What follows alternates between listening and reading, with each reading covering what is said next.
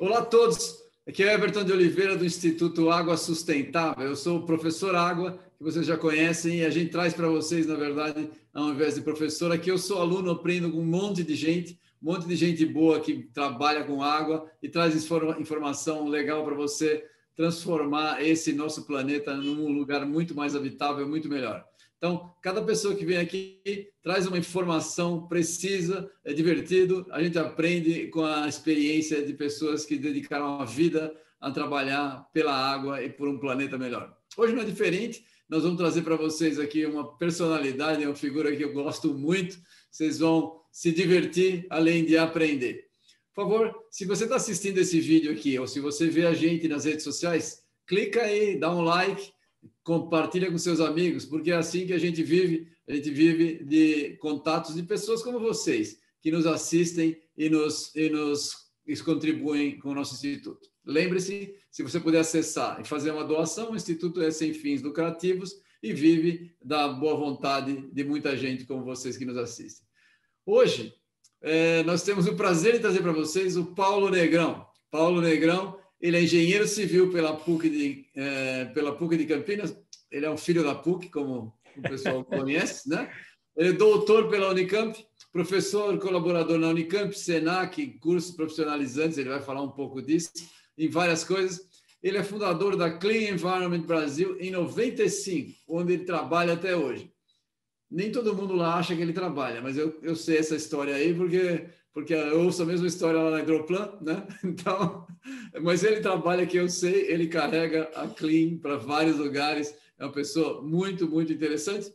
Vamos lá, Paulo, obrigado por estar aqui. Conta para a gente aí, campineiro, roqueiro, apaixonado por tecnologia e remediação de áreas contaminadas. Conte como tudo isso cabe numa mesma caixinha. Como é que foi sua carreira? Como chegou até hoje? Conta aí. Uh, Pedro Bial, é um prazer estar aqui. Everton, pô, super honrado pelo convite. Você vai tirar o lugar do Pedro Bial, que você é mais bonito que ele, então ele, ele que se cuide.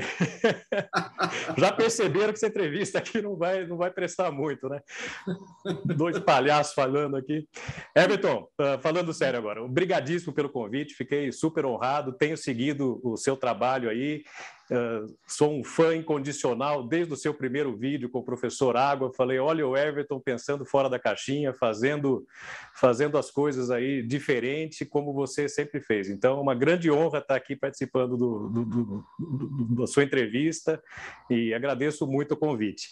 Eu que agradeço, eu que agradeço. Bom, tua pergunta, vou tentar ser o, o, o mais uh, breve possível aqui na, na minha resposta. Uh, eu, eu sofro de uma doença que é eu sou inquieto desde criança, sempre fui inquieto. Na quarta série, eu lembro que a coordenadora chamou minha mãe e falou que eu não prestava atenção na aula, que eu era muito bagunceiro, que eu só conversava, eu ia mal em matemática, não entendia matemática. E, em poucas palavras, ela falou para minha mãe: crie expectativas bem baixas com relação a esse menino. e aí minha mãe falou: nossa, coitada de mim, né? Mas eu sempre tive assim uma, uma inquietação muito grande, uma curiosidade muito grande. Fiz mil coisas durante a minha infância, minha juventude, uh, banda de rock, rádio pirata, uh, trabalhei com, com eventos, com produção de som em shows internacionais, Sting, Tina Turner, Free Jazz em São Paulo. E aí, meus 18 anos, até os 24 mais ou menos, eu, eu fazia essas coisas. Uh, entrei na engenharia civil aqui na PUC de Campinas e uma coisa que me marcou muito. Bom, eu fui fazer engenharia civil porque eu queria ser engenheiro de som e não tinha engenharia de som aqui no Brasil. Então foi um caminho que eu achei que eu poderia trilhar para chegar na, na, na, minha engenharia de som e viver nesse, nesse ambiente de, de rock and roll, né, que é uma coisa que está no meu sangue. Uh, mas uma coisa, eu comecei a civil sem saber o que, que ia acontecer ali, mas a primeira aula, o primeiro dia, era uma sala grande, a gente chamava de Sala da Santa Ceia. Uh, o prédio da PUC aqui da engenharia ficava no antigo seminário e era uma sala que devia ter uns 300 metros quadrados, era uma sala enorme. Tinha uma Santa Ceia de, de, de gesso atrás, na parede, e eu cheguei ali com 120 alunos, né, do primeiro ano, do primeiro ano do primeiro dia da, da engenharia civil. E eu tomei uma inquietação assim, falei, eu tenho que descobrir alguma coisa durante esses cinco, seis anos que eu vou passar aqui que me torne diferente desses outros 119 alunos que estão aqui. Foi uma coisa assim, uma, um desafio que eu me coloquei. Ao longo dessa jornada aqui, eu achar alguma coisa que seja diferente, né? E por uma questão totalmente do acaso, isso eu estou falando de 1988, em julho desse ano, de 88, eu fui para os Estados Unidos de mochila nas costas, sem destino. Ah, eu e um amigo, a gente tinha comprado um, um Airpass que dava direito a fazer três voos para qualquer lugar nos Estados Unidos. E a gente foi para Atlanta, que a irmã dele estava fazendo mestrado e o cunhado um doutorado lá. E eu não vou contar a história aqui, senão a gente fica horas. Mas uh, calhou de uma possibilidade da gente ir para São Francisco, na Califórnia, conhecer um cara que falou que a gente podia ficar na casa dele, uma história assim totalmente uh, inusitada. A gente acabou indo e esse cara é o inventor da Autopump. E eu fiquei amigo dele, então a, minha entrada nesse mercado se deu uh, através dessa viagem e a partir daí foi uma série de, de, de acasos que foram acontecendo. Você foi, lá achando que o cara, você foi lá achando que o cara ia te apresentar uh, maconha da, da, de lá da, da outra costa e acabou conhecendo a Autopump, olha só. Pois é, foi. e foi assim, o, o, cara era um hippie, até a hora que eu, que eu vi ele vindo na rua, eu, eu pensei, virei para o meu amigo João, falei, João, olha o Ian, o Ian Anderson, vocalista do Jet Total, vindo aqui, o cara era cabeludo, barbudo, né, e chamou atenção e no fim era o cara. Mas foi, assim, uma questão do, do acaso completo, né, uh, depois dessa viagem, eu fiquei muito amigo dele, voltei para lá em 89, fui trabalhar com ele, trabalhei na invenção da autopump sem saber o que era autopump, sem nem saber que existia água subterrânea. Então, é, são aqueles acasos da vida, né? A, música do Zeca Pagodinho, né? Deixa a vida me levar, a vida leva eu e alguma coisa de boa vai acontecer. Né? Então, assim, a minha entrada na, no, no mundo da água subterrânea se deu totalmente por acaso, né? Muito, muito, muito interessante, muito interessante. E aí, mas, aí, mas você fez. Peraí, aí você começou a empresa aqui. Conta como é que aconteceu depois que você saiu, voltou, montou a empresa. É, a, a empresa foi depois. A, a, a, empresa foi depois. É, eu tive essa, essa primeira oportunidade, então, nos Estados Unidos de conhecer o Kurt, que, que foi o inventor da Autopump, e foi uma viagem, a gente ficou 10 dias em São Francisco. Em 89 eu entrei em contato com ele, depois do terremoto, a gente começou a se conversar, ele falou: "Você pensa em voltar para cá?" Eu falei: "Puxa, eu até penso, mas não tenho dinheiro, tal". Acabei voltando para trabalhar com um amigo dele, não deu certo, eu fui trabalhar com ele nos testes da Autopump. Chegou uma hora, eu perguntei para ele: "O que, que é isso? Para que, que serve?" Uh, voltei em 91, Aí já comecei a entender melhor o que o, o que estava acontecendo, obviamente com toda uma limitação de, de, de conhecimento, eu estava cursando a, a, engenharia civil. Uh, um outro momento marcante, depois que eu tinha entendido do que que, do que, que se do que, que eu estava mexendo, né? Que tipo de coisa que talvez eu tivesse descoberto. Eu tive uma aula de geologia e o professor estava falando de sondagem, de, de fundações. Peraí, peraí, peraí. Só, deixa eu só te interromper um pouquinho. É, nem todo mundo que está assistindo a gente sabe o que é uma autopump. Você não quer explicar para vamos lá. antes Verdade. de voltar para a tua, tua carreira? É. A autopump foi um equipamento que revolucionou em termos de, de, de, de possibilidades de, de bombear água subterrânea contaminada.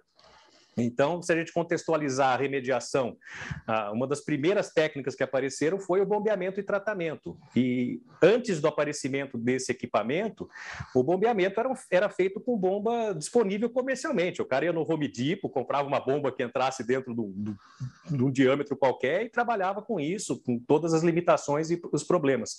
E a Autopump foi um equipamento desenvolvido por esse amigo meu e um engenheiro da Califórnia, que era o dono da Clean lá da Califórnia, e eles tiveram assim, é, essa concepção e foi um equipamento que, que ele, ele perdura até hoje, né? Ele é meio que o, o band-aid da, da, da, remediação, né? Virou um nome, uh, praticamente um, um adjetivo aí de um substantivo, né? Quer dizer, eu vou fazer com autopump, né?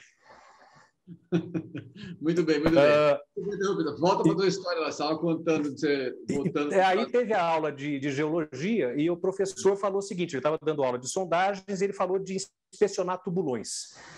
E aí ele falou o seguinte: vocês têm que tomar cuidado quando vocês forem aqui na região de Paulínia, que muitas vezes a gente vai, acha gasolina, acha produto químico lá, na, lá na, na, no, no fuste da, do tubulão. Então vocês tomem cuidado, vocês pegam uma estopa, põe fogo, joga lá, se pegar fogo, você espera o fogo acabar para você poder descer para liberar o fuste do tubulão. Aí, a hora que ele falou isso, eu lembrei da Califórnia, né? Fui conversar com ele no fim da aula. Falei, Douglas, falei, olha, eu estava na Califórnia, conheci um pessoal que trabalha com descontaminação de solo, de água subterrânea, então existe tecnologia para isso. E ele fez meio que um gancho de que o problema não tinha, não tinha muita solução, né? E aí eu peguei ele na saída de aula, fui contar essa historinha para ele, ele ficou louco. Ele falou, Paulo, pô, eu preciso conhecer essa empresa, porque todo lugar que eu vou fazer sondagem tem contaminação. Americana, Piracicaba, Paulínia. Na hora que ele me falou isso, eu falei, opa, Falei, ah, Douglas, eu não sei quem é, um cara que é amigo de um amigo. Eu meio que desconversei e falei, puxa, se tem algum mérito nessa história, eu vou guardar essa cartinha aqui na minha manga, né? E foi meio que por aí que a coisa foi acontecendo, Everton. Depois, em 93, uh, eu, eu ia começar um mestrado lá, acabou não dando certo. Eu não tinha plano B para minha vida voltei para São Francisco para passar um mês meio sabático para tentar traçar um plano para minha vida. Dessa viagem surgiu a ideia de trazer a tecnologia da Clean aqui para o Brasil, da Clean dos Estados Unidos aqui para o Brasil. Só faltou entender que não tinha mercado aqui. O resto a gente pensou em tudo, a gente só não pensou na questão do mercado. A gente achou que já tinha mercado, que já tinha uh, o EPA aqui, que já tinha gerenciamento de áreas contaminadas, só faltou essa pequena parte que não, não importava, né? Mas, uh, ah, para encurtar a história, assim, a gente trouxe a tecnologia para cá no final de meados de 94, uh, ah, e foi uma surpresa que hoje eu reputo como uma das melhores coisas que aconteceram na minha vida foi a gente ter chegado aqui com essa tecnologia uh, no momento que o mercado estava pensando em, em, em, se estabelecer, né? Eram pouquíssimas pessoas, né? Era você, o Rodrigo na CETESB, a Geoclock, acho que tinha uh, três, quatro pessoas, era um mercadinho de sete, é. sete, oito pessoas, né? Quer dizer, uh, o Bob já tinha dado a sua contribuição aqui, mas não tinha assim, um, não existia uma, um, um mercado de. Exato, não tinha um mercado que, que, justificasse até a existência de uma empresa vendendo equipamento para esse segmento, né? Então, hoje eu reputo isso como uma grande sorte, né? Foi uma grande felicidade uh, uh, do acaso também, que... E aí é questão de você insistir, persistir, tomar um monte de não na cara, tomar um monte de tombo e continuar, porque pô, você, pá, a empresa está no mercado há 20 e tantos anos, a pessoa só vê a, a pinga que Nossa, você bebe, não vê os tombos que você leva, né? Exatamente. Então, é, é a história é a persistência, a persistência e não desistir, né? O motivo para desistir é que no Brasil a, a, gente vai ter... Você montou a empresa, Paulo, e, e, depois você voltou e ficou um tempo lá. Como é que a empresa sobreviveu? Como é que você conseguiu fazer isso? Foi, a gente montou a empresa então aqui em 94, em 99 teve aquela desvalorização do real que do dia, do dia para a noite foi de 1,20 para 2 e qualquer coisa, e dobrou tudo, que a gente estava começando a, a, ter alguma, a, alguma sustentabilidade da empresa em termos de, de, de, de faturamento, parou tudo, e eu liguei para o Mike na época, que era o, o, presidente da Clean lá dos Estados Unidos, e as empresas sempre foram separadas, ele deixou eu usar o nome, tudo, o cara foi assim, de uma loucura uh, retumbante. Não Falei, existe, Mike, eu acho, eu acho que. Mais, hoje não existe mais essas coisas. Não, não, existe mais isso. A gente nem, nem contrato a gente tinha, né? Uh, eu liguei para ele reclamando, falando: olha, eu acho que a coisa aqui não vai, não, não vai prosseguir, está tudo muito difícil. Dessa conversa, ele acabou me convidando para ir uh, ajudá-lo uh, por dois meses. Ele falou, Paulo, eu preciso de ajuda aqui. O Richard, que cuidava da, da, da área internacional, ele faleceu, ele teve um câncer de, de pulmão e eu era muito próximo a ele. E o Mike me convidou e eu virei para o Mike e falei, Mike, dois meses não me interessa ficar aí, mas seis meses eu fico. Eu falei, pô, eu vou, vou aliviar a Clean daqui de ter que me sustentar por seis meses. Foi meio que um, um, uma estratégia, né? E fui para lá, esses seis meses viraram seis anos, né? Ele acabou me fazendo uma proposta para eu ficar lá. O Ricardo Amarante era meu sócio aqui. Eu fiz um acordo com o Ricardo. Falei, Ricardo, você toca a empresa aí, eu vou ficar nos Estados Unidos, eu volto três, quatro vezes por ano, vamos conversar por telefone. Não tinha essas, essas modernidades de hoje, de Zoom, nem Skype era existia, caro, né? Era caro telefonar, né? Era caríssimo telefonar, ligava uma vez por semana. Mas eu usei essa oportunidade lá no mercado americano para me atentar com relação a, a, a, outras linhas de produto que pudesse agregar aqui na Clean do Brasil, obviamente sem entrar em conflito com a minha atividade lá, mas foi uma oportunidade enorme de alavancar a Clean aqui do Brasil, né? Os seis anos que eu fiquei lá, ver outros mercados, tive a oportunidade de viajar o mundo inteiro, viajei para a Ásia, para a Europa, uh, eu era a linha de frente de levar essa tecnologia para eventualmente outros países, né? Então o trabalho que a gente teve a oportunidade de fazer aqui no Brasil, no momento que o mercado estava começando aqui, eu meio que tentei reproduzir isso em outros países. Né? Então foi assim muito interessante, foram seis anos memoráveis da minha vida, a, a experiência que eu tive de, de morar e trabalhar lá nesse mercado. Foi muito legal. É muito legal mesmo, muito legal. Você contou uma história, eu lembro quando dobrou, eu já tinha, eu voltei, né, quando você montou a Clean, eu estava em 94, eu estava no doutorado lá, eu estava no Canadá, em Waterloo. É, 99, a gente tinha na, na Hidroplan, a gente tinha comprado, montado, lembra que tinha montado uma van para atender a é, coisa emergencial de posto de gasolina. Você deve ter lembrado dessa. Lembro. É, cara, quando a gente comprou naquela época, o financiamento de carro era em dólar. A gente comprou. Era em dólar. Um bom negócio. A gente pagou duas vans, compramos uma e pagamos duas.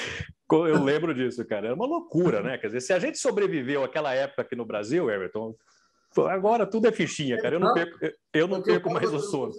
Hoje em dia reclama, chora. Eu assim, cara não tem noção do tamanho da encrenca que isso aqui já foi. Já foi ah, em 89, o pessoal mais novo aí, 89 eu fiquei três meses nos Estados Unidos. Eu fui para lá em novembro de 89, quatro meses eu fiquei. Final de novembro, voltei quase comecinho de março.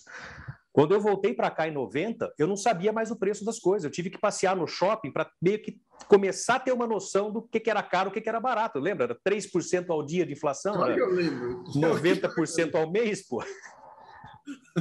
Não, agora, agora é ficha. Isso aqui é um paraíso, é uma Suíça. Nossa, já melhorou assim, por incrível que pareça, tá ruim, mas já foi muito pior. Não, né? já foi muito pior, não tenha dúvida.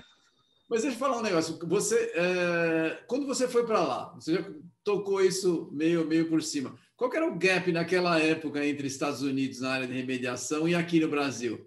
É, e o que, que, mudou nesse tempo todo que você, que você acompanhou, que você viu a área aqui no Brasil crescer?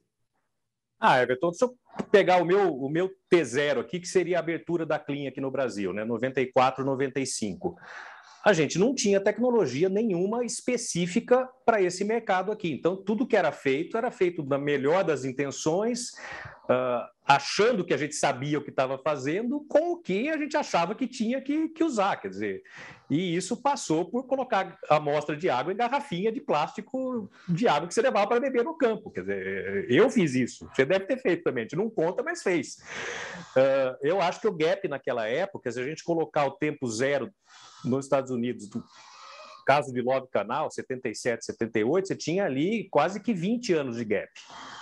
Então, uh, os primeiros 5, 10 anos desse mercado aqui no Brasil, uh, o gap era de 15, 20 anos, né? em termos de, disponibilização de equipamento, de conhecimento, e a gente usou muito dessa característica fantástica do brasileiro de criatividade e, e adaptação. Né? Quer dizer, a gente fez um mercado uh, nascer e, e, e dar os primeiros passos com absolutamente nada na mão, né? Entrada manual, fazendo, fazendo Cara, não existia, não existia poço. Como é que é? Como é que você revestia poço? Não tinha. Comprava, comprava PVC na casa de material de construção e serrinha, furadeira, né? amarrava com arame. É, é, a gente lembra disso, dá risada, mas hoje é de chorar, né? As coisas que a gente fazia. Né? Exatamente. Punha telinha, aquela telinha. Pô, rolava com bidinho, vamos embora. O bidinho, o bidinho hidrofílico, ou seja, a gasolina não entrava, o pessoal não sabia disso. Meu Deus. Tupia o poço, poço secado. Gente, era tudo errado, tudo errado. Era impressionante né, como as coisas eram mal feitas. Não Mas... que nós sejamos velhos, né, Everton? Não que nós sejamos não, velhos, não, não, de maneira alguma. Você pinta o cabelo, eu já não pinto. Então... Isso aí. Mas então, é, mudou muito. E hoje, você acha que o gap está muito grande entre a gente e os Estados Unidos? Everton, eu quase que não vejo mais gap.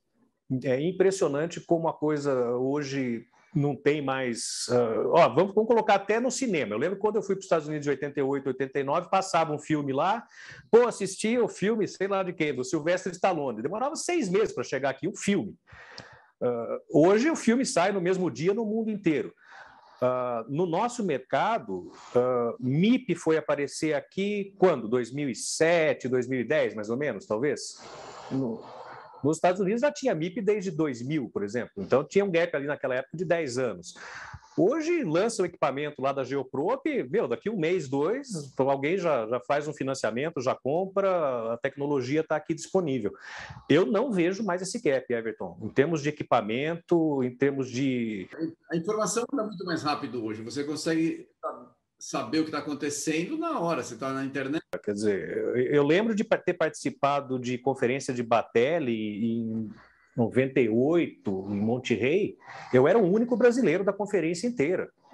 E era aquela época que tinha quase duas mil pessoas participando, né? Quer dizer, ficava procurando brasileiro, não tinha. Quer dizer, hoje você vai para uma Batel e tem 80, 100 brasileiros andando na feira que tem 700, 700 pessoas, né? Então, eu acho que o gap não existe mais, o mercado ele avançou muito e, e hoje eu arrisco dizer, e a hora que eu falo mercado, eu estou me referindo muito à situação que a gente vive aqui na, na região sudeste, principalmente aqui em São Paulo.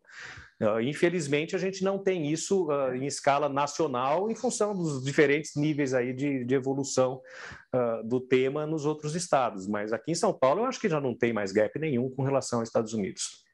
É, eu também acho, eu também acho. Ah, você está contando, estou lembrando. Quando eu fui lá para o Canadá, né, fazer em Waterloo, Waterloo já era conhecido, para quem trabalhava com água subterrânea, era um lugar super conhecido, super grande. É, o, tinha o Nilson e eu. Vocês dois abriram, vocês abriram a trilha, né, pô? Tinha tido um brasileiro que, por acaso, tinha feito, tinha estudado em Waterloo na área. Claro, Waterloo tinha muita gente de, de computer science, que é o forte deles lá. Uhum mas de água subterrânea, tinha tido um cara, o Mozeto, que é de, de Campinas, né? que, que tinha estudado lá há 15 anos antes, por acaso, né? que tinha entrado, mas ninguém tinha ido ainda. Waterloo não era nem conhecido direito, você vê que coisa, né? Não, vocês abriram, abriram a trilha com facão, né? Quer dizer, vocês criaram a conexão e, e, muito pela mão, pelas mãos do Bob, né? Quer dizer, acho que a participação do Bob, uh, esse mercado aqui no Brasil, eu arrisco dizer que ele só existe porque o Bob veio morar aqui um, um, um período da vida dele. Quer dizer, a gente tem que é, ter esse reconhecimento. Ele teve um é, papel assim. Eu já pensei, já pensei esse assunto várias vezes. O Bob foi meu orientador. É. o Bob foi um acelerador. Graças a é. ele, as coisas aconteceram mais rápido. Ia acontecer, mas com ele aconteceram mais rapidamente. O, o tempo encurtou, né? É, não, já tinha. A hidrogeologia brasileira ela é muito forte, né? Você tem nomes aí de, de uh, repercussão internacional, do Toral, do, do Nelson Elliott, que você tem todo esse pessoal, mas era mais focado naquela época na parte de hidrogeologia clássica, né? A, a parte de contaminação, o Bob colocou o pé no acelerador e, sim, sim. e, e encurtou muito o gap também, né? É, foi, foi, foi bem, bem interessante, ajudou. Essas coisas são sempre saem de algum núcleo, né? Assim como a ideologia clássica nossa começou com o pessoal lá de, de Recife, a parte de contaminação começou praticamente aqui em São Paulo. Exato. Interessante. Deixa eu contar, você tem uma história é. que eu quero que você conte aqui, que é a é. história da. Quando você mencionou rapidamente, a história da hidrogeologia de contaminação, quem não é da área, não sabe, eu quero que você conte. Eu já conto essa história para muita gente, mas eu quero que você conte. É. É, teve um impulso muito grande com a história do Love Canal lá nos Estados Unidos.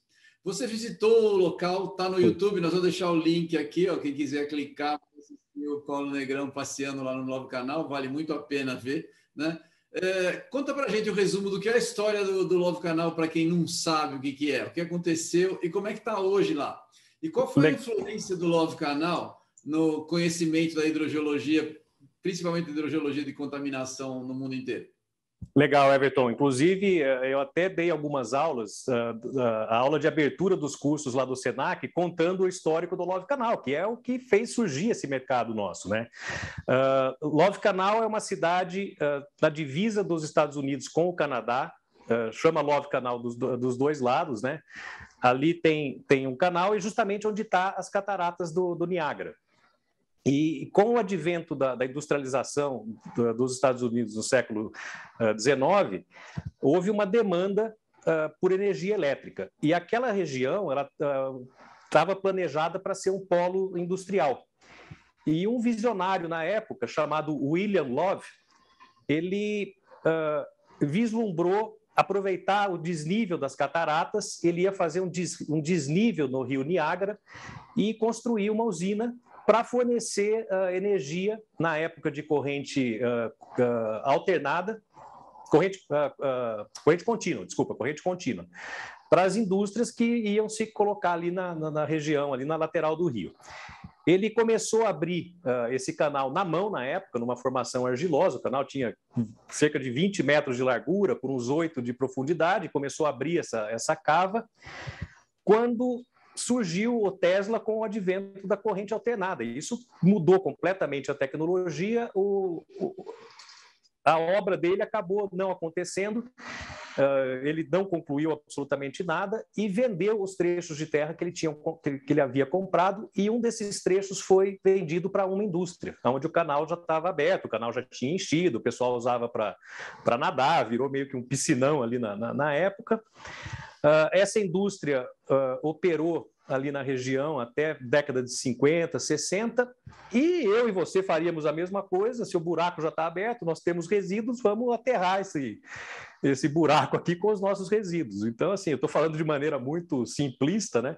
Ninguém sabia, Mas ninguém sabia, ninguém sabia de nada, quer dizer, enterrou, resolveu o problema, tirou da frente, da, da tirou da frente, o problema está resolvido. Então, ali foi, foram depositados dezenas, centenas de toneladas de, de produtos químicos uh, das mais variadas sortes.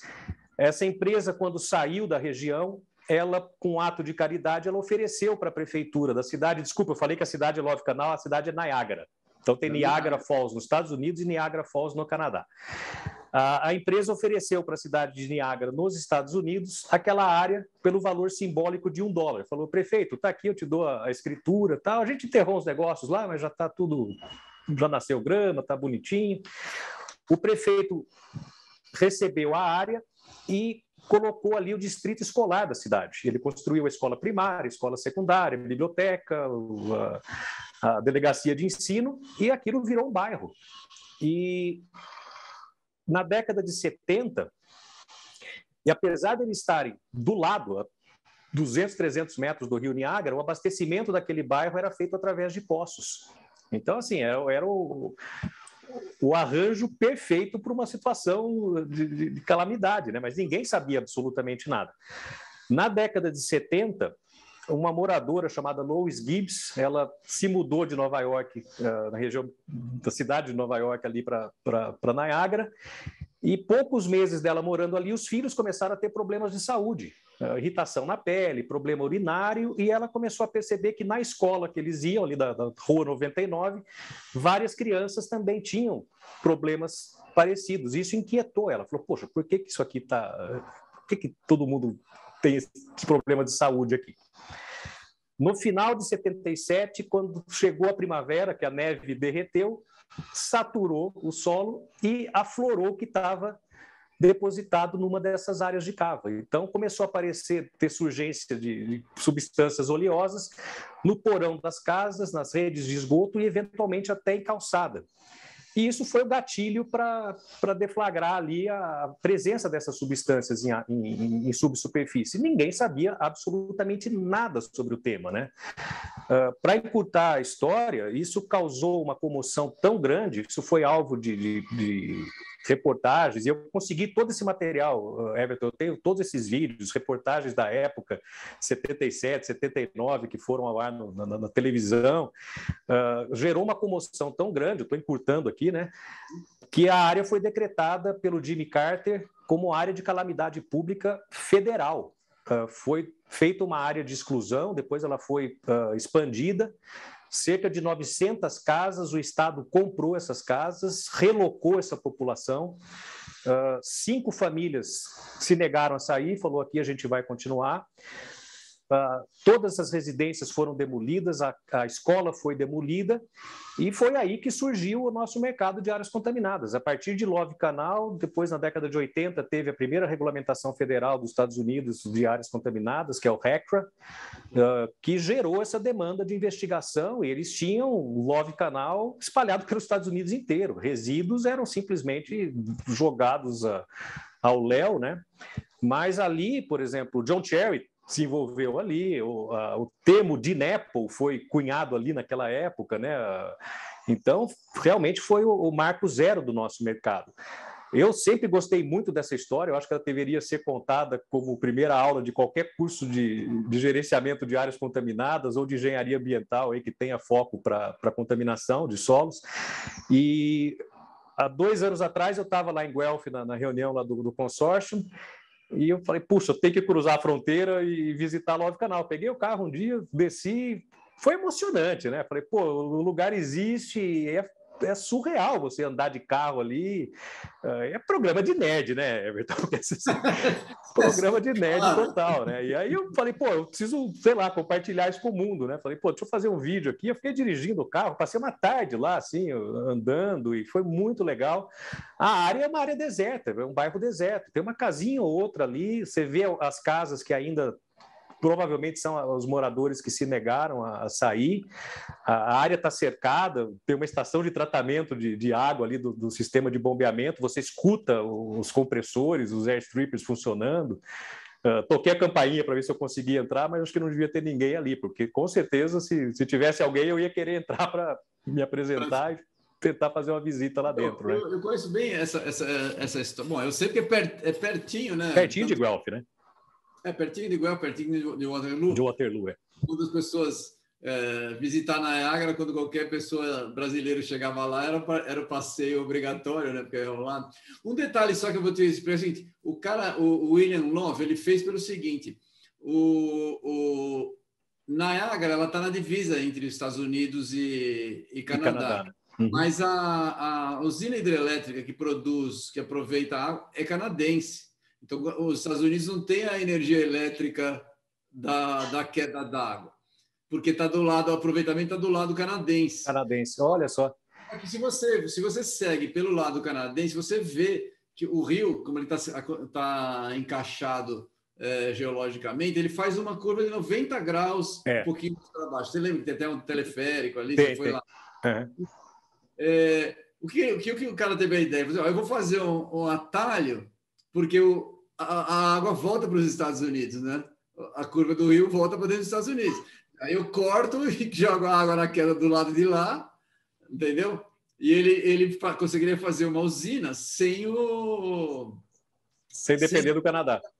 Ia pegar, desviar uma parte da água para os Estados Unidos e fazer. Era essa a malandragem, entendeu? Que legal. O cara foi, foi malandro ali, então. Foi, para caramba. Não, não conhecia esse detalhe, Everton. Que joia. Quebrou no meio do caminho, não deu certo. É mas, mas, era, um, mas era uma, uma ideia de fato revolucionária, porque ele ia gerar uma quantidade de energia imensa e as indústrias iam poder ter acesso a isso do lado. Do lado, né? Exato. Do lado americano. Foi interessante. Pô, que joia. Aprendi mais uma aqui com você. Esse pô. é o detalhe do início da história. Que legal. Eu, eu vi, é muito legal. É, essas, essas, esses fatos assim que são traumáticos, né, mundialmente, essas coisas geram causas. A causa de contaminação de água subterrânea surgiu daí. Depois criou-se consciência, as pessoas passaram a, a, entender. A ciência se desenvolveu a partir, porque a ciência também era bem é, incipiente nessa época, nesse assunto aí, né? Estava começando. Né? O John Cherry passou a ser um, um nome dessa área aí, né? Que, que foi uma das o John Cherry, o valor dele é de fato ter começado a trabalhar com orgânicos, que ninguém trabalhava. Ninguém tivesse atido esse fato, né? Quer dizer, ele foi um dos primeiros ali, e Love Canal foi importantíssimo para como um desafio para ele, né? Ele, ele, fez as perguntas corretas ali e pertinentes, né?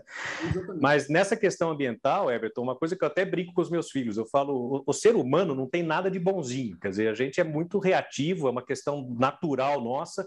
Você só vai no dentista quando o dente começa a doer e, e se a gente parar para ver, os avanços na, na, área ambiental só ocorreram em função de, de momentos uh, de, de, extrema, de extremo caos, né? desafios ambientais tremendos. E a gente está passando agora por mudança climática, uh, secas uh, históricas, e isso vai gerar conhecimento. A gente vai se adaptar como como ser humano, como ocupante do planeta e avançar nisso. Então, os desafios geram, eles, eles incomodam e é o desafio que vai, que vai gerar. E na questão ambiental, acho que é muito marcante isso. Assim, acho que os grandes momentos eles são uh, ocorreram em função de situações extremas uh, ambientais. Né? Se não fosse isso, a gente não estaria aqui hoje. Né?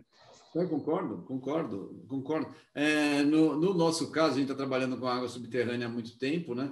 É, a notícia que você viu aí que o Brasil perdeu 15% da superfície de água, né? É. É, da área do país, que é uma imensidão, né? É, a gente está transferindo água pro, pros, dos continentes para o mar, cara. A gente está bombeando continuamente dos aquíferos. 15, não sei se você sabe, em torno de 20 a 25% da elevação dos oceanos é água subterrânea, não é de gelo. Quer dizer, você está re relocando ela em outro manancial, né? Quer dizer, é, Estamos é. secando os continentes. Ou seja, ou nós vamos ter que, assim como está tá tendo, é, você está armazenando CO2, né? nós vamos ter que trazer água de volta para armazenar, senão não vai ter como. Como é que os rios vão se alimentar? Se a gente tiver, se a gente tiver uma terceira guerra mundial, vai ser por causa de água, Everton. Eu não tenho dúvida disso. Água, a nossa geração aqui, a gente sobreviveu até aqui. Mas eu tenho certeza que nossos filhos, nossos netos vão ter, um, vão viver um perrengue tremendo com, com, disponibilidade hídrica. Você não tem a dúvida disso, né? Eu também acho. E olha, e nós estamos no Brasil que tem uma disponibilidade hídrica violenta. É. Tem 12% da água doce do planeta. É. Só não está onde a gente precisa, né? Esse é o problema. É, o Brasil é país continental e a hora que a gente está falando até do desenvolvimento do mercado, uma coisa é a gente falar da realidade que a gente está aqui em São Paulo, outra outros estados em outras regiões, né? Mas uh, o desafio hoje ele é extremo e eu acho que essa situação extrema que é o, o que provoca a necessidade de ação, uh, de percepção do problema. Uma coisa é você enquanto não chega a nível de percepção, enquanto não chega na sua torneira, no seu chuveiro, ah, tá no do vizinho, o problema não é meu, né? E isso tem muito do, do, do, do sangue latino nisso. Ah, o problema é do cara ali, né? A gente não tem muito essa. Mas se falar que não chegou, chegou para todo mundo. Aqui em Campinas a gente teve a estiagem drástica de 2015, em Valinho já não tem água hoje, quer dizer, já está com racionamento e tu, a coisa está realmente muito, cada vez mais na época de estiagem é mais, mais latente, né, a situação, né? É, não, é verdade. É verdade. Ah, não... Chega outubro, novembro, começa a chover, a gente esquece, né? exatamente. Ah, essa semana mesmo já passou que, que, que Iguaçu está com água de novo nas cataratas, estava sem nada, pronto, pois é. Pois é. Mas vamos lá, vamos voltar para a remediação. Vamos Você lá. acompanha a remediação já há tempo.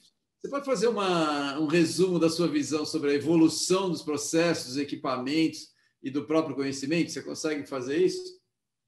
Eu acho que sim, Everton. Quer dizer, o, o, o fato de eu ter tido a oportunidade de, de, viver esse momento como você, desde quando o mercado surgiu aqui no Brasil e ver aonde ele chegou hoje, é um crescimento fantástico. Fantástico, com todas as dificuldades que a gente tem, acesso à informação. Eu acho que nesse aspecto o brasileiro tem um mérito assim uh, muito maior do que qualquer outro país do mundo, que a gente não tem as coisas na mão e, e faz as coisas acontecer, né? Eu, uh, eu vejo o mercado hoje aqui na região sudeste, principalmente na região de São Paulo, como um mercado extremamente maduro, consolidado. Uh, quando eu digo isso, não é a mesma maturidade, não é a mesma consolidação que você vê, por exemplo, no, do mercado americano. Existem distinções. Mas, uh, em termos tecnológicos, como eu já mencionei, eu não vejo mais a diferença. Uh, já é um mercado sustentável, quer dizer, pela quantidade de empresas que a gente tem, a quantidade de, de, de pessoas, de conhecimento que foi uh, adquirido e ganho.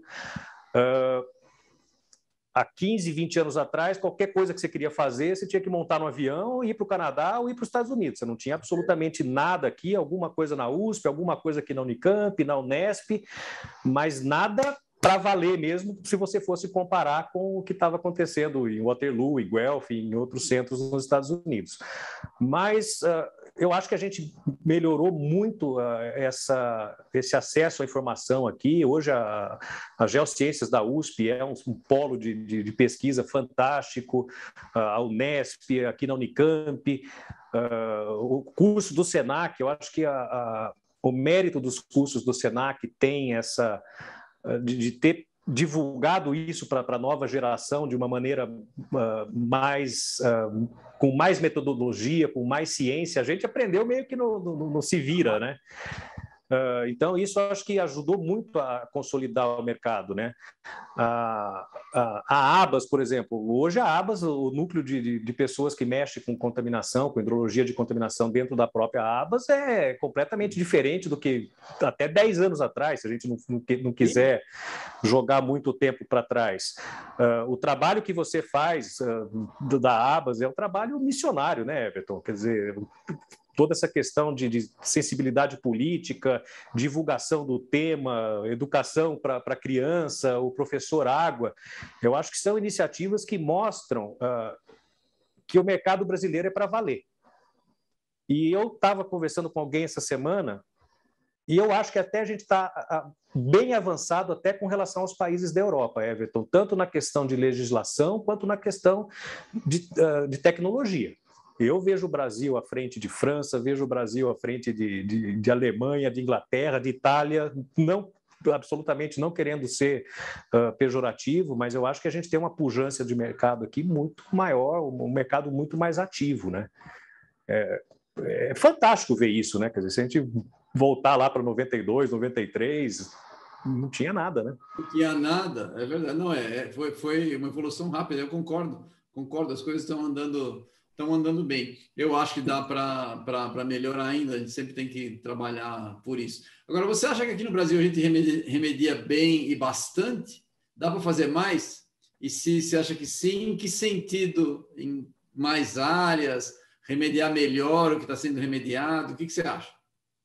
Everton, tem uma coisa que eu brinco comigo, assim, eu falo, a festa vai começar, e eu estou falando isso para mim já há uns 10 anos, a festa de áreas contaminadas vai começar e eu acho que ela já começou, já tem as mesinhas já estão colocadas, né, em função de, de marcos regulatórios, uh, os guias da CETESB, a, DD 38, a mais recente. Uh, o fato de eu ter experimentado esse mercado nos Estados Unidos, eu vi a escala desse mercado lá, quer dizer, é, é completamente diferente. E eu acho que a gente nunca vai chegar na escala de mercado que existe lá. Uh, e simplesmente não que a gente não tenha áreas contaminadas, talvez proporcionalmente a gente tenha até muito parecido com o que tem lá. Eu acho que o que falta aqui para a gente uh, é a questão jurídica pesar mais. Uh, lá nos Estados Unidos, a questão jurídica é muito pesada uh, em cima de um responsável legal. Aqui é pesado na lei, mas não é pesado de fato. Eu estou dando uma visão minha aqui. Eu acho que isso inibe o, o escalonamento desse mercado. Quer dizer, a, a cultura nossa, e, e, talvez até vou arrumar uh, discussões com isso, o brasileiro tem aquela coisa de empurrar com a barriga. Quer dizer, ah, eu tenho uma situação legal aqui, empurra com a barriga, tenta ganhar tempo. Eu acho que isso uh, é uma coisa que segura um pouco o nosso mercado. Uh, eu acho que a gente remedia bem quando quer, remedia mal quando quer também, quer dizer, aí tem a questão de, de adaptação à nossa realidade econômica.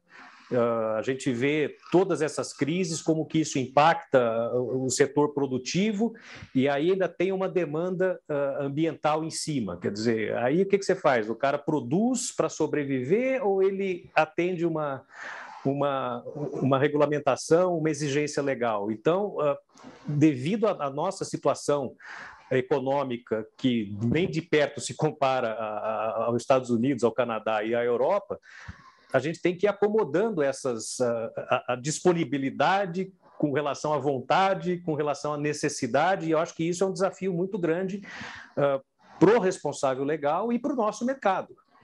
Uh, mas eu acho que nós temos projetos aqui no Brasil extremamente bem feitos, uh, nível internacional, como também a gente tem projeto que você vê por aí que está empurrando com a barriga. Quer dizer, eu acho que aí. E isso se dá em todo o mercado. Quer dizer, todo mercado você vai ter a, a performance de ponta, a performance medíocre e a performance. Me engana que eu gosto, né? Uh, eu acho que a evolução desse mercado a frustração, eu vejo ela como um componente muito importante. Uh, o responsável legal que toma uma medida, acredita que vai resolver e se frustra. Por N motivos, porque o site é muito difícil, porque ele não foi investigado de maneira adequada. E quando você se frustra uma, uma ou duas, uma expectativa, uma expectativa, uma expectativa muito... muito grande, mas eu acho que a frustração ela ensina o mercado o, o, eu tenho que contratar melhor, eu tenho que investigar melhor, eu tenho que ter profissionais mais bem preparados. Então, assim, a, a frustração, e de maneira sem dar um tom pejorativo para ela, ela impulsiona a gente também, porque na questão ambiental que a gente estava discutindo, que ela é disparada por momentos críticos, você não vê passo atrás. Na pior das hipóteses, você fica parado, mas você nunca vai retroceder na questão ambiental. É inaceitável você falar: olha, uh, o gerenciamento de áreas contaminadas não precisa mais acontecer, porque esse problema a gente pode deixar aí. A sociedade não permite mais isso. Então, eu acho que todos esses elementos eles ah, acabam contribuindo para que esse mercado continue avançando, mas eu percebo uma diferença grande entre o que acontece sobre o aspecto legal nos Estados Unidos e o que acontece sobre o aspecto legal aqui, em função da, da, da nossa característica. Né? fazer para melhorar esse enforcement, essas exigências de fato acontecerem é, do cara em cana, por exemplo, alguma coisa assim, que é isso que pega, é? Então, Everton, eu acho que a gente tem o mercado, tem o conhecimento, tem a legislação, mas a hora que você cai no sistema judiciário, que já melhorou muito, se a gente for comparar, quer dizer, às vezes você tinha um processo, ficava 20 anos, hoje talvez fique 5 ou 10 mas seria a, a, aceleração desse, desse processo legal, né? Uh, e o cumprimento de lei. A lei a gente tem, o que falta é cumprir, né? Uh, você morou no Canadá. O, a programação mental do cidadão canadense é: se existe a lei, eu cumpro. Não vou questionar, lei, cumpre-se. Aqui a gente tem a programação mental, tem a lei, o que, que eu faço para não cumprir? Né? Pô, eu tenho 60 km por hora, eu ponho um detectorzinho de radar no meu telefone, ele só vai pitar em cima do radar. O brasileiro é mestre nessas questões de tentar burlar, né? Não estou generalizando de maneira alguma, eu, eu, mas eu acho que. Eu acho o seguinte, eu acho que todo mundo tenta burlar a lei, todo mundo. Por quê? Porque é meio natural. Como você falou que o ser humano não é bonzinho, como todo mundo pensa que nasceu bonzinho. Ele quer levar uma vantagenzinha. Mas se o, se o custo da desvantagem fica muito alto, aí ele começa a pensar dez vezes antes de ser malandro, né? Esse é um ponto importante. Então, a pessoa já está acostumado, está educado, é, todo mundo cumpre. E, e, e, nas questões ambientais, Everton, o que é uma coisa notória no nosso mercado, hoje área contaminada você já reporta para o conselho da empresa, para a presidência, é, é, um tema que não tem brincadeira mais, quer dizer, não, não tem como, ah, não vou, não vou endereçar a questão, vou fingir que não está acontecendo. Isso é inaceitável, em nível corporativo, isso hoje é uma questão, ah, não se questiona, cumpre-se, né? Mas aí eu vejo que a gente tem um, um, nível de enforcement aqui no estado de São Paulo, no estado de Minas, no Rio, mas a hora que você vai para outros estados, outras regiões do Brasil, o órgão ambiental ainda não está preparado para isso. E acredito que para a gente transformar esse mercado uh, com uma pujança nacional, obviamente você tem que ter a participação do, do, do órgão de fiscalização, entendendo as características regionais de cada estado, que tipo de, de, possíveis problemas você pode ter. E legislação a gente já tem. Acho que agora o próximo passo seria preparar os órgãos ambientais para deflagrarem os processos nas suas, nas suas regiões. Né? Concordo, também acho. É, vamos, estamos lutando para isso a vida inteira. Vamos continuar. A, aquele trabalho que você fez de compilar a, a, legislação foi fantástico, né, Everton? Porque qualquer, qualquer necessidade que você tinha era ficar pescando legislação em 300 Mas, é. lugares. Você, pô, você colocou Não, tudo junto ali. Aquilo foi fantástico, né, cara? Que a gente compilou em cinco volumes, porque não cabia a quantidade de coisa que tem, é impressionante. Pois é, é complexo, não é fácil, né? Mas foi um trabalho fantástico. E aí, de novo, a, a sua questão missionária nesse mercado, né, cara? Esse mercado. pô, você é um cara que tem que ser muito aplaudido, não é? Nada disso, estamos nessa juntos. Escuta aí, como é que surgiu a parceria com o Bob Cleary? Conta para a gente. A gente entrevistou o Bob, vocês vão poder assistir aqui nesse link, né? Conta para ele, conta quem é o Bob, como é que você conheceu. Que legal. O, o Bob, o Bob paixão à primeira vista, né, cara? A gente se apaixonou no primeiro dia que a gente se conheceu. E obviamente eu estou brincando, mas a gente Uh, sabe quando bate o santo? Eu conheci o Bob, uh, eu não lembro se foi em 99 ou 2000, mas foi logo que eu cheguei nos Estados Unidos. Eu, eu morei em São Francisco e São Francisco era um dos locais onde ele dava os cursos da Princeton, né? E através de um colega de trabalho, que é o David Kaminsky, que era é muito amigo do Bob, ele falou: Paulo, a gente vai jantar com o Bob Cleo, e hoje já tinha ouvido dele de nome, da época aqui do, do, do antes de eu ir para os Estados Unidos, ele era consultor, é consultor até hoje da, da, da, CBE, né? Eu trabalhei lá, escutava muito o nome dele, falei, puxa, a gente vai jantar com o Bob Cleary hoje e tal. E de repente ele começou a falar português. Eu sabia que ele já tinha morado aqui, mas sabia que ele era fluente, que ele fala português melhor que eu e você, né? E ele começou a falar português, falei, mas Bob, como é que... Ele me contou toda a história dele e a gente se conheceu, uh, acho que foi no, no, nos anos 2000. E ficamos muito amigos, uh, amigos pessoais mesmo. Toda vez que ele vinha para São Francisco dar o curso, eu falava, Paulo, vem fazer o curso. Eu assisti o curso dele 200 vezes já, né? E ele ia sempre almoçar em casa, fazer um churrasquinho no domingo. a gente ficou muito amigo.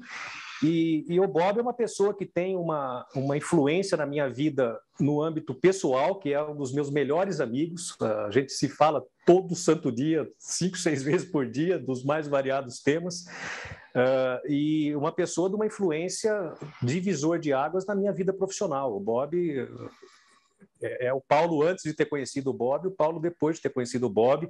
Uh, o meu doutorado eu só não desisti. Sueli, me perdoe, mas eu só não desisti do meu doutorado porque eu falei, pô, o Bob está me, me orientando também. Eu falei, você não dá um, não dá uma bola fora dessa de, de dispensar um, um doutorado onde você tem o Bob como orientador, né?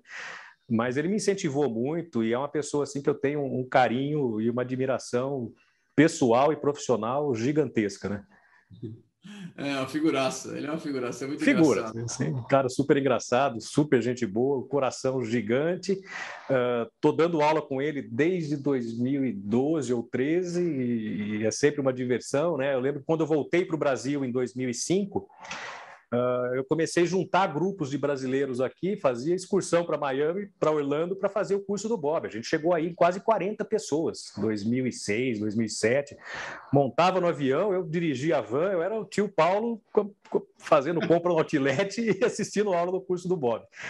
Então, nós fizemos isso até 2011, levava os brasileiros aqui para fazer o curso dele lá e muita gente foi fazer, foi muito legal isso. E eu sempre insistindo com o Bob, Bob, vamos fazer o curso no Brasil, vamos fazer o curso no Brasil. E a gente sempre achava uma desculpa para não fazer, mas em 2013 a gente fez a primeira edição do curso aqui no Brasil. Uh, tinha gente encostada na parede da, da, sala do hotel que a gente reservou. Para entrar um, tinha que sair um. Gente teve cento e tantos alunos, foi assim uma coisa que a gente assustou, né? E agora em outubro a gente tem de novo o curso aqui no Brasil, modelo online, né?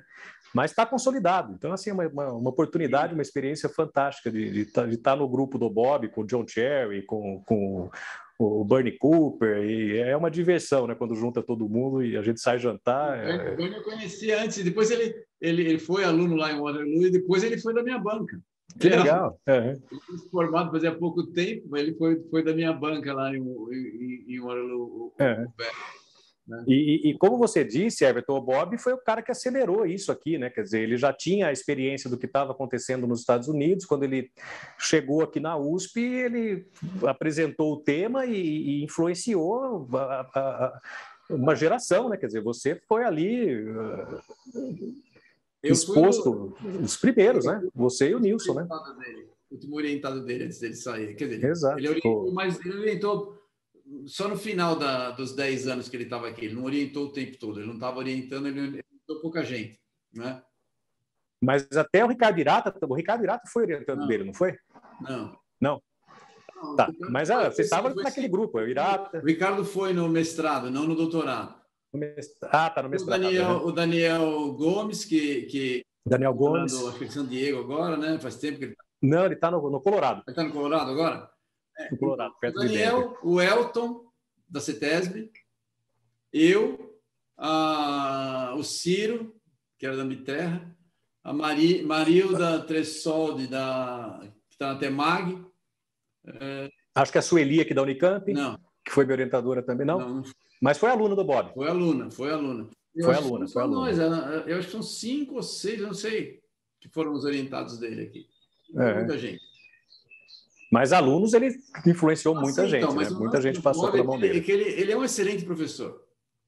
É. Ele é um excelente professor. E ele se deu bem, o curso dele, ele consegue viver dos cursos, o que é um negócio legal, né? Que é difícil. Por quê? Porque ele tem esse talento de dar aula, ele dá aula muito bem. E engraçado, é, o, o Bob não faz, não participa de, de, ele não fala, não dá palestra e nem entrevista. Ah, mas eh, eu sempre brinco com ele, falo, Bob, quando eu crescer eu quero ser igual a você. Você convidar ele para dar uma palestra e falar, se eu quiser eu vou, né? Ele não vai. falei, Bob, eu quero, eu quero, eu quero poder falar isso, se eu quiser eu vou, né?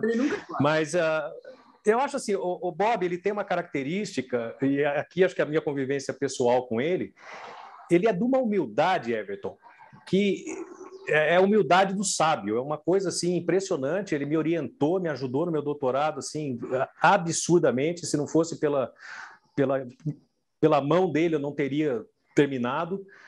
Uh, ele veio para minha para minha defesa. Eu falei, Bob, eu vou pagar a passagem para você. Ele falou, não. Eu falei, Bob, eu vou pagar, é o mínimo que eu posso fazer. Ele falou, não, não deixou pagar, veio.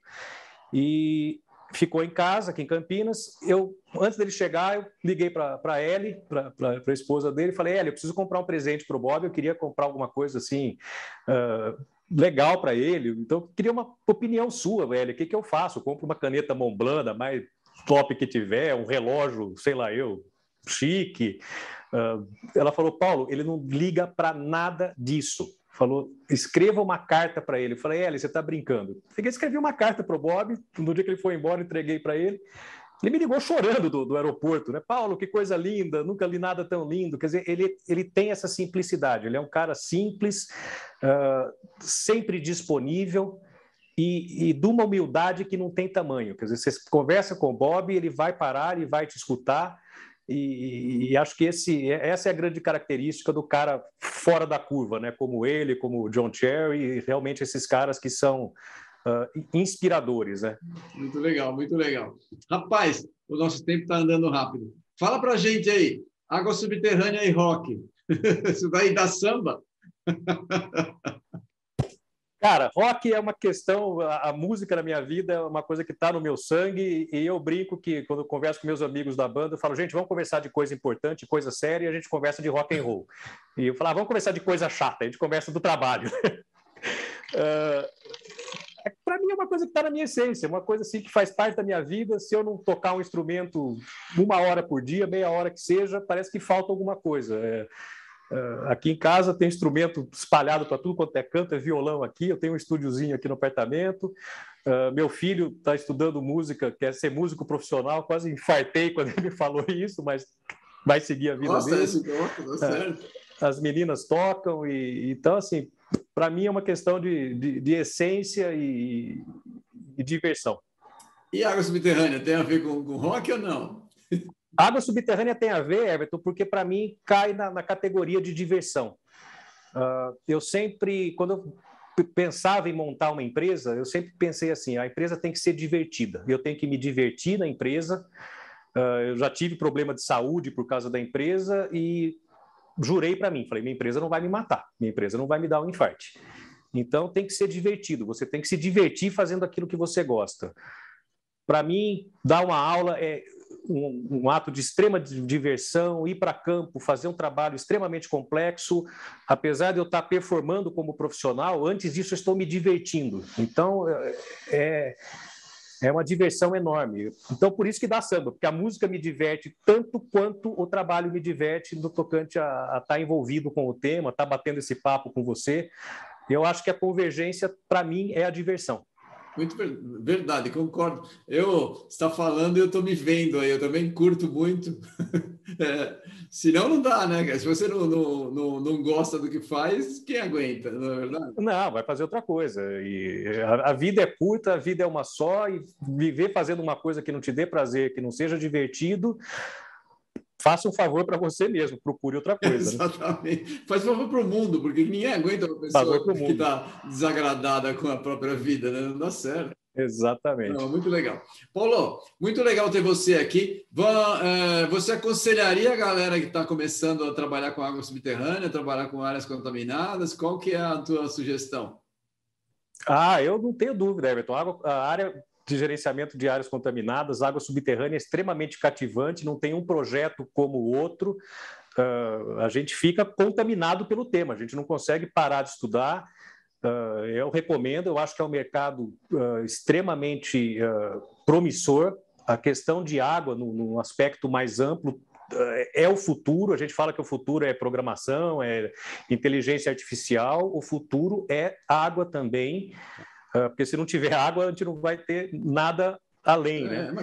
Então eu recomendo. Com água que... também vai, vai ser futuro. Tem tudo a ver. Fantástico. A gente vê o que está acontecendo em Israel. Eu estou louco para ir para Israel. Quero passar um mês lá porque eu acho que o que eles fazem lá é, é, é exemplo para o mundo. Uh, então, para a nova geração aí, eu acho que é, é um, um mercado de trabalho que não tenho restrições nenhuma. Uh, obviamente, a pessoa tem que se destacar, tem que estudar, tem que buscar informação de qualidade, e nisso, o trabalho que você tem feito, o John Cherry, junto com o Groundwater Project, ele é digno de prêmio Nobel. Um dia vocês dois vão ganhar algum prêmio Nobel, o Cherry já ganhou dele, você vai ganhar o seu, porque uh, difundir o tema, difundir a, a necessidade que a gente tem, e a água subterrânea vai ser a resposta para muitos dos problemas de disponibilidade hídrica que a gente tem. Né? Então, é, é um, um, assunto totalmente apaixonante. Muito legal, muito legal. É, se você quiser fazer suas considerações finais aí, deixar uma mensagem para as pessoas que você gosta, pode, pode fazer, nós estamos terminando, por favor. Pedro Bial, mais uma vez eu queria te agradecer. Everton, não tem jeito, cara. Eu sou. A gente passa dos 50, cara, começa a ficar essa coisa meio besta, né?